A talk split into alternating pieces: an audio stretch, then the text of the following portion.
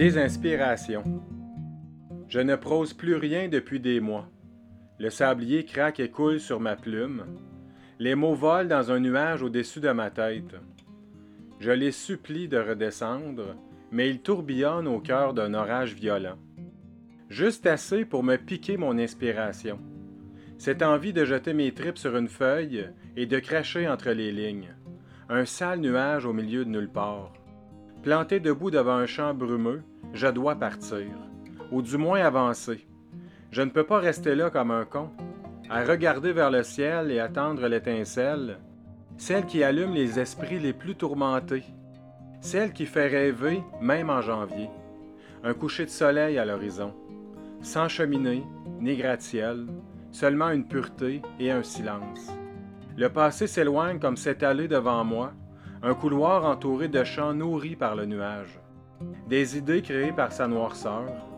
La beauté peut naître entourée de gris.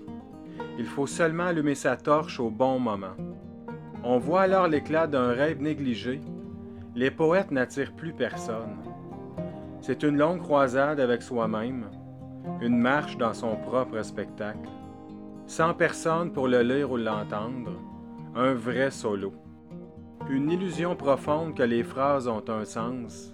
Je ne prose plus rien depuis des mois. Le sablier coule sur ma main. J'ai repris ma plume. Les mots tombent de mon nuage. Il me supplie de les laisser partir, mais je refuse. Comme un amant jaloux de sa maîtresse, ne partez plus jamais sans moi.